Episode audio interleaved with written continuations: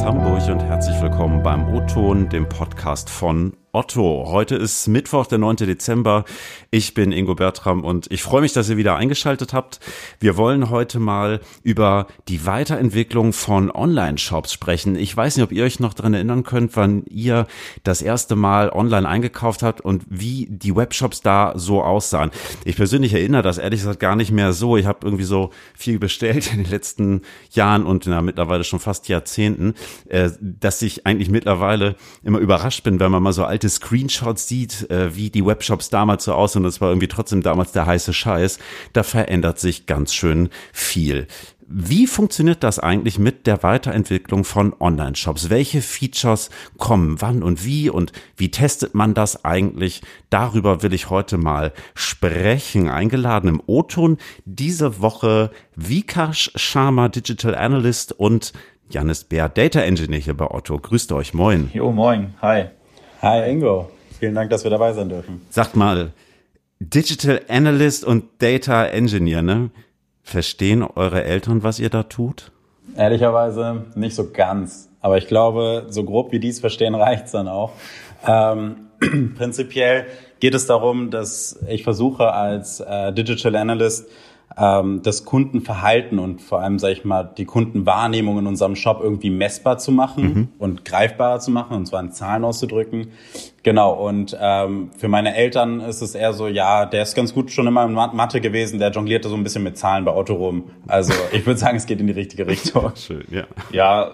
Data Engineer, was machst du da so? Ist, ist genau, ist bei mir auch erstmal so vom Verständnis her bei meinen Eltern so ähnlich, so diese Mathe, irgendwie ganz viele Daten, Statistik und all sowas irgendwie. Ich glaube, die unsere Eltern können jetzt wahrscheinlich nicht unterscheiden, was macht Vikash, was macht Janis. Das sind so sehr ähnliche Dinge. Data Engineer.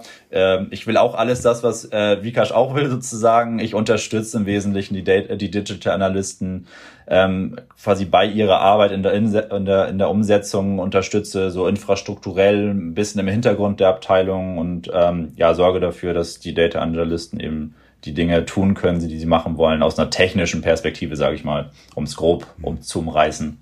Und bestenfalls sorgt ihr dafür, dass sich eure Eltern auch auf Otto.de wohlfühlen und alles für Richtig, genau. Sag mal, wenn ihr, Gut zusammengefasst, ja. wenn ihr eigentlich selber irgendwie auch so in den, in den Tech-Bereichen arbeitet, bestellt ihr selber auch viel im Netz oder seid ihr eigentlich froh, wenn ihr irgendwie nach Feierabend auch mal offline sein und einkaufen dürft? Auch, also, ja, doch, man, klar, man bestellt schon online, besonders jetzt so dieses Jahr, ne, bleibt dann ja fast gar nichts anderes über. Wenn es jetzt um Klamotten geht, bin ich auch gern mal ähm, dann draußen unterwegs, laufe von Laden zu Laden. Ähm, aber ja, jetzt gerade Black Friday habe ich natürlich auch ein bisschen zugeschlagen. Da ist mal die ein oder andere Sonos-Box dazugekommen und, und neue AirPods. Mhm. Ähm, also klar, man bestellt schon online, definitiv. Aber es kommt auch auf eben das Sortiment an. Ist bei mir ähnlich. Ähm, also Jahrzehnte sind es bei mir noch nicht wie bei dir, die ich online bestelle. Das, äh, das nun nicht, aber mittlerweile nimmt der Trend auf jeden Fall zu. Dann sag ich mal, mit dem Otto Mitarbeiterrabatt ist jetzt auch gerade kein Argument dafür, sag ich mal, nicht äh, online zu bestellen. Dementsprechend erwische ich mich dann schon sehr häufig auch zu solchen Spontaneinkäufen, was eigentlich nicht so cool ist, mal im Nachhinein betrachtet, aber genau. Ja, ähm, sagt mal, Jungs, E-Commerce bei Otto. Ich weiß, ihr seid da in Produkte eingeteilt, um die sich so interdisziplinäre Teams kümmern. Wenn man da von Produkten spricht, was genau ist das? Ja, also du hast es schon richtig gesagt, genau. Produkte, interdisziplinäre Teams, das sind so zwei Wörter, die da eine Rolle spielen. Die Produkte sind im Wesentlichen so die Sammlung aus allen Touchpoints und Features, die wir so auf Auto zur Verfügung stellen. Ne? Also Touchpoint kann die Storefront sein, kann die Suche sein, die Navigation, der Warenkorb, die Artikeldetailseite, ne? alles das. Und ähm, mhm. wir sind auch, wir sind eben dann in Teams, interdisziplinären Teams anhand dieser Touchpoints ähm, auch grob aufgeteilt. Da werden wir auch gleich nochmal ein bisschen vielleicht drauf eingehen. Ähm, und Features sind dann eben tatsächlich, wie funktioniert die Suche? Ne? Die funktioniert ja nicht nur einfach so, die kann man optimieren und dann ähm, stehen da Algorithmen hinter, die das dann verbessern und so. Und dann sind das noch einzelne Features, die zu den Touchpoints dazukommen. Und das sind an sich die Produkte, von denen wir dann sprechen, genau. Mhm. Und äh, wie ist das organisatorisch? Arbeitet ihr dann immer am selben Produkt? Also beispielsweise Vikash immer in der Suche und Janis in der Storefront oder wechselt das munter? Wir sind schon schon festen ähm, Produkten entsprechend zugeordnet. Das ist diese interdisziplinären Teams, okay.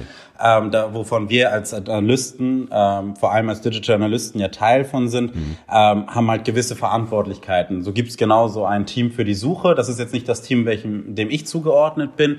Bei mir sind es so die Gutscheine, die wir finden auf auto.de. Bei mhm. mir ist es die Lieferflat die der Kunde ähm, sich kaufen kann, um keine Versandkosten zu zahlen ähm, und einzelne Teaserflächen bei uns im Shop. Aber genauso sieht das nämlich aus. Also ein Team hat halt gewisse Verantwortlichkeiten in Form von Produkten, Features, wie Janis es beschrieben hat auf der Seite. Und wir als Analysten sind fest einem Team zugeordnet ähm, und unterstützen die da, also diese dann in der Produktentwicklung für genau diese Features. Dich muss ich also in der Kantine bestechen, um die Gutscheincodes zu bekommen? So oder so ähnlich, korrekt. Genau. Okay, was isst du nochmal gerne? genau, vielleicht auch, vielleicht auch nochmal so vom, vom Verständnis her, nur nochmal ganz kurzer Ableger. So, da, da unterscheidet sich eben Digital Analyst und Data Engineer so ein bisschen voneinander. Ähm, ich als Data Engineer, mein interdisziplinäres Team ist an sich unsere äh, Analytics-Abteilung. Ähm, mhm. Genauso wie das dann für Vcash eben das Team ist, was sich um die genannten Features und Produkte ähm, kümmert. Und de dementsprechend bin ich fachlich da nicht so an, an einem einzelnen Team zugeordnet, sondern praktisch den Analysten so ein bisschen. Wenn man heute mal einen Screenshot von otto.de von, sagen wir mal, 1997 vergleichen würde, äh, damals war ich äh, mit blutjungen 16 Jahren dabei, die ersten Diskus dieser Welt zu erobern und erste Menschen haben bei uns schon online angekauft, eigentlich auch mal strange, äh, sieht das ja heute völlig anders aus. Ähm, und ist letztlich ein schönes Beispiel dafür, dass sich Online-Shops ja permanent weiterentwickeln müssen, ähm, sich immer weiter verbessern müssen, einfach auch um da ein User-Erlebnis immer zu optimieren. So und damit das funktioniert, muss ja eigentlich erstmal identifiziert werden, was gibt's eigentlich für Verbesserungsbedarf? Wo gibt's vielleicht auch Probleme? Wo muss optimiert werden? Wie funktioniert das? Wie geht ihr da vor?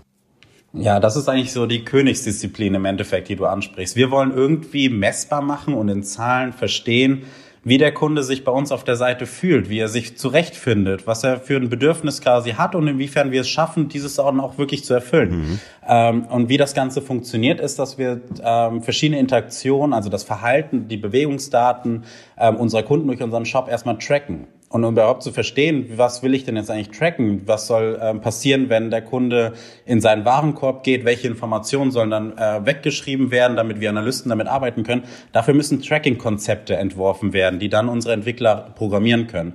Und das liegt in der Verantwortung von uns Analysten, diese Tracking-Konzepte sich, sage ich mal, zu überlegen mhm. und so zu konzeptionieren, dass ich damit äh, die Zahlen kriege oder Sachen messen kann, die äh, relevant sind, um eben dieses Kundenbedürfnis zu verstehen. Das sieht dann zum Beispiel bei meinen äh, Gutscheinen so aus, dass ich sowas wie eine Einlösequote, wie viele Kunden, die den Gutschein angezeigt bekommen mhm. haben und in diesem Bereich dann auch bestellt haben, haben es auch geschafft, diesen Gutschein einzulösen. Und wo können wir da vielleicht noch Optimierungspotenziale aufdecken, um dieses, die Anwendbarkeit dieser Gutscheine in diesem Beispiel dann auch kundenfreundlicher zu gestalten? Mhm.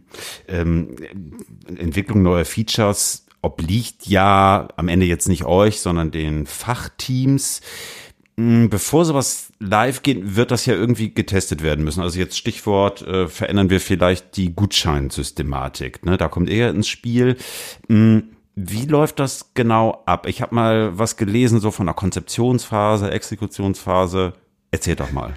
Ja, genau. Ähm so, so kann man so kann man das auf jeden Fall nennen, sage ich mal. Ähm, richtig, also was Vikash eben gerade beschrieben hat, ist eben diese ganze ne, überlegen, was können wir, was können wir ändern und wenn wir da was gefunden haben, hm. ähm, dann geht's in diese Konzeptionsphase, die du äh, angesprochen hattest und es geht immer darum, eine Konzeption von einem AB-Test. Das ist so ein bisschen die Methodik, die wir verwenden, um um eine hm. Veränderung messbar zu bekommen im Endeffekt. Vikash hat ja von dieser Einlösequote gesprochen und ähm, wir müssten dann ja irgendwie identifizieren, ist die Einlösequote, wenn wir was verändert haben, ähm, irgendwie besser, als es vorher war. Und dann kommt dieser AB-Test eben ins Spiel, mhm. wo wir äh, ganz grob gesagt den, die Leute, die auf Otto.de kommen, in zwei Gruppen technisch aufteilen. Die einen sehen das Unveränderte, den Status quo, die anderen ähm, sehen dann diese Veränderung und dann können wir diese beiden KPIs eben mhm. vergleichen von der einen und der anderen Gruppe und wenn sich da was getan hat, da kommt dann wieder so ein bisschen Statistik ins Spiel, da müssen wir jetzt nicht unbedingt so tief mhm. drauf eingehen, ähm, aber dann können wir eben anhand dieser einen KPI, die wir festgelegt haben, äh, nachher feststellen, hat diese Veränderung wirklich einen positiven Effekt auf die Einlösequote und dann würden wir das nach diesem Test auch zu 100 Prozent live stellen. Das ist dann eben diese Konzeptionsphase, Exekutionsphase ist dann, wir führen den Test durch, der läuft dann eine Anzahl mhm. von Wochen und am Ende werten wir das aus und haben unsere Ergebnisse. Das ist so grob, wie wir vorgehen generell. Okay, also könnte das tatsächlich sein, dass wenn ich zum Beispiel heute auf auto.de gehe, dass ich Details im Webshop anders sehe als eine Kundin, die parallel zu mir online geht? Ja, das, das kann, das kann der Fall sein. Das kriegst du so in der Form nicht mit. Das sind, ne, wir ändern jetzt auch nicht den Job gänzlich komplett, dass der auf einmal, äh, der ist ja aktuell in Rot gehalten, dass der auf einmal komplett alles blau ist oder so. Ähm, das, das fassen wir nicht an. Das sind kleine Details und das kriegt man äh, generell, sage ich mal, als Kunde gar nicht mit. Ich, ja, ich würde sogar sagen, dass du garantiert äh, Testteilnehmer wirst. Also gar nicht mal so, dass du nur die Möglichkeit hast, sondern ähm, genau, und damit steht Otto auch nicht alleine. Also die AB-Test ist eine super äh, effektive Methode, halt um Effekte zu messen und alle, sage ich mal, Plattformen, auf denen wir eigentlich so im Internet unterwegs sind, Netflix, äh, Facebook, Instagram und so weiter und so fort, die mhm. testen alle äh, ganz, ganz viel. Was halt sehr spannend ist, wenn man sich das mal auf der Zunge zergehen lässt, dass jeder irgendwie ein bisschen die Plattform, auf denen wir tagtäglich unterwegs sind, ein bisschen anders wahrscheinlich sieht mhm. und ein bisschen was anderes hintersteckt als andere Leute. Genau. Prinzipiell, wenn man das noch weiterdenkt, ist es ja etwas, was wir eigentlich in unserem alltäglichen Leben auch gern machen würden. Man kriegt einen Heiratsantrag und jetzt soll man überlegen, ja, ist es das Richtige, jetzt zu heiraten oder eher nicht? Ideal wäre es ja, wenn man beide Lebensstränge nebeneinander ausspielen könnte. Ähm, und herausfindet, ja, wo werde ich denn jetzt glücklicher und sich dann für diesen Weg entscheidet. Im echten Leben kriegen wir das nur manchmal bis gar nicht hin, aber ähm, technisch haben wir tatsächlich die Möglichkeiten, unsere Webseiten dahingehend so zu optimieren und dementsprechend wird das auch rege eingesetzt. Also wenn das mit der Hochzeit nochmal äh, was wird, da könnte man vielleicht auch noch einen Service zu anbieten. Äh, sag mal, arbeitet ihr gerade mit äh, festen Testergruppen? Also irgendwie, weiß ich nicht, gibt es da so eine Art, ich nenne es mal Beta-Tester oder eine Otto, es gibt ja auch so ein UX-Lab hier, wo äh, Kolleginnen quasi so im Zusammenspiel mit ausgewählten Kundinnen auch wirklich vor Ort arbeiten. Wie funktioniert das? Also prinzipiell unterscheidet sich das UX Lab und unsere AB-Tests dahingehend, dass es eine andere Form der Datenmessung ist. Während wir ähm, online halt versuchen, für die große Masse quantitative Daten zu erheben, das heißt, wie mhm. ähm, sich der Gesamttraffic halt bewegt, erhebt das UX Lab eher qualitative Sachen. Das sind sowas wie Gefühle und ähm, die die Kunden dann wirklich wörtlich ausdrücken können. Ähm, fühlst du dich wirklich inspiriert dadurch oder sowas? Sowas wie Inspiration mhm. zum Beispiel mit Zahlen zu messen okay. ist schon schwieriger. Dementsprechend wirft man vielleicht vorher einen Entwurf in ein UX Lab, wo dann Kunden eingeladen werden und durch Interviewmethoden wie das laute Denken ähm, befragt werden, äh, ob sie, wie sie gerade diese Inspiration wahrnehmen. Ähm, das heißt, das UX Lab könnte man eher so, sag ich mal, auch als, als vorgeschaltet sehen, wenn dann ein Prototyp das UX Lab überstanden hat und ähm, da als, sag ich mal, ausreichend gut befunden wurde, könnte man diesen dann online in einen AB-Test schicken für die äh, für den gesamten Traffic von Otto.de. Das heißt, es gibt keine festen Testergruppen, sondern unsere Nutzer, die einfach tagtäglich auf Otto.de gehen, sind unsere Testgruppen. Mhm. Genau. Okay, da habt ihr aber wahrscheinlich schon auch echt richtig irre Datenmengen, die ihr da entsprechend bekommt in so einem Test, oder? Ja, also wir haben da schon die ein oder anderen Millionchen an Daten rumliegen, sage ich mal. ähm, und genau, wenn es in Richtung Auswertung geht, muss man da auch immer erstmal den Überblick behalten. Ja, das stelle ich mir immer so spannend vor. Also gerade für für mich, der irgendwie äh, ja in der Schule immer ein sehr gestörtes Zahlenverhältnis hatte und auch danach immer relativ froh gewesen ist, dass der vielleicht mal äh, von irgendwelchen Evaluationen abgesehen irgendwie nie mehr groß ins Thema Statistik einsteigen musste, ist es für mich einfach schon echt eine krasse Vorstellung, was da irgendwie auch dann gerade, wenn du sagst, ne, es geht dann ans Auswerten da abgegriffen wird. Äh, könnt ihr da mal so einen kleinen Einblick geben? Also ihr habt jetzt so einen AB-Test gemacht, Hochzeitsservice ja oder nein, äh, Schlipper, Gutschein, fünf Euro oder 20 Euro und dann kriegt ihr irgendwelche Daten. Wie funktioniert dann so eine Auswertung? Wie wertet ihr das aus? Was ist da wichtig oder was vielleicht auch nicht? Ja, ähm, genau, um, um äh, da nochmal zurückzugreifen auf das äh, Tracking-Konzept, was Vikash am Anfang angesprochen hatte. Also wir haben in, innerhalb dieses Tracking-Konzepts bestimmte Label, wo wir Daten reinschreiben, wo wir differenzieren können, war der Kunde in Gruppe A, dem Status Quo, oder war in Gruppe B. Das ist erstmal das Allerwichtigste, dass wir diese beiden Gruppen voneinander auch technisch trennen können. Und ähm, genau, diese Daten fließen eben jetzt eben Datenbanken, sage ich mal, rein. Und von dort aus können wir dann Abfragen starten. SQL wird der ein oder andere vielleicht schon mal gehört haben. Da, da fragen wir die Daten dann äh, mit ab. Und ähm, dann haben wir, und das ist auch Teil meiner Arbeit, so Data Engineering, eben so Auswertungsstrecken, äh, wo dann äh, andere Programmiersprachen, Python hat der eine oder andere vielleicht auch schon mal gehört, mit äh, dazukommen, wo man dann diese äh, Daten auswerten kann. Es geht dann eigentlich darum, dass wir am Anfang in der Konzeptionsphase uns eine KPI festlegen, wie zum Beispiel diese Einlösequote von dem Gutschein. Und das ist eben die KPI, wo wir unterscheiden wollen, äh, wie war das in Gruppe A, wie war das in Gruppe B und war es hoffentlich in Gruppe B mit dem, was wir geändert haben, in dem neuen, was wir testen wollten, hoffentlich besser als in, in der Gruppe A, so dass wir dann nach der Auswertung sagen können, okay, äh, das hat sich gelohnt, unsere Veränderung. Im UX-Lab haben wir das eventuell mhm. auch schon qualitativ irgendwie sehen können, dass den Leuten das besser gefallen haben. Jetzt konnten wir es quantitativ auch nachweisen mit dem AB-Test. Mhm. Und ähm, genau, das, das spielt dann so eine Rolle. Also es wird ein bisschen technischer, man muss diese ganzen Daten halt handeln und äh, am Ende geht es aber darum, dass wir uns anhand einer bestimmten KPI diese Gruppen anschauen und dann unterscheiden. Äh, wie es da diesbezüglich aussah. Vielleicht eine ganz kleine Ergänzung dazu. Ähm, zum einen, also ja, das äh, Beispiel, was du angesprochen hattest, Ingo, ähm, nur um das zu relativieren, wir dürften sowas zum Beispiel nicht testen, dass wir irgendwie den Schlipper den, der einen Gruppe für fünf Euro und der anderen Gruppe für zehn Euro anbieten, weil das einfach rechtliche ähm, Rahmenbedingungen sind. Wir dürfen nicht unterschiedlichen Nutzern unterschiedliche ah, okay. Preise für dasselbe Produkt anzeigen. Es geht eher so darum, ob wir ähm, der einen äh, das Teaserbild für den Schlipper der einen Gruppe weiter oben auf der Seite und der anderen Gruppe weiter unten anzeigen und dann einfach schauen, äh, wie relevant das ist. Genau. Okay. Klingt für mich trotzdem alles ungeheuer aufwendig. Also wenn ihr sagt, naja, ich habe jetzt irgendwie identifiziert, ich muss da zum Beispiel was in der Gutscheinsystematik ändern, habe dann Tests, zum Beispiel erst in einem UX-Lab, dann später in so einem groß angelegten AB-Test. Wie viel Zeit vergeht denn da so in etwa, bis so ein neues Feature endlich live ist? Dauert das nicht Jahre?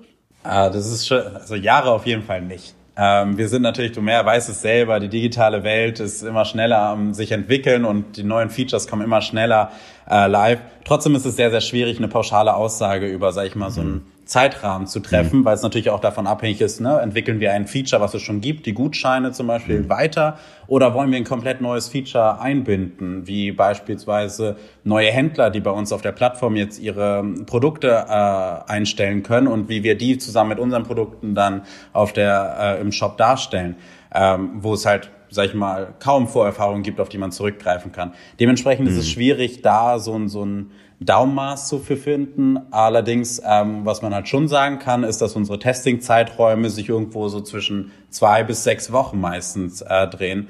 Genau, okay. um halt genug Leute zu bekommen, um unsere Testaussagen valide zu halten, aber auch nicht ähm, zu lange zu testen, um diesen iterativen, schnellen, volatilen äh, Produktentwicklungszyklus aufrechtzuerhalten.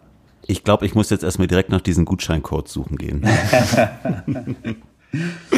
Sehr spannende Einblicke, die ihr da gegeben habt. Äh, Feature-Entwicklung im E-Commerce, ich nehme mit, ja, deutlich äh, komplexer vielleicht, als man manchmal denkt. Also es ist nicht nur irgendwie die kleine Checkbox, die man vielleicht mal irgendwo mal eben irgendwo einblendet, sondern da steckt ganz viel, ja, Grips dahinter und ganz viel Überlegung und nicht zuletzt ganz viel Testing. Danke, dass ihr da gewesen seid. Ja, vielen Dank, dass wir dabei sein durften. Vielen Dank für die Einladung, genau. Danke. Wie schon gesagt, wurde ich weit äh, beneidet dafür, endlich Teil von O-Ton sein zu können.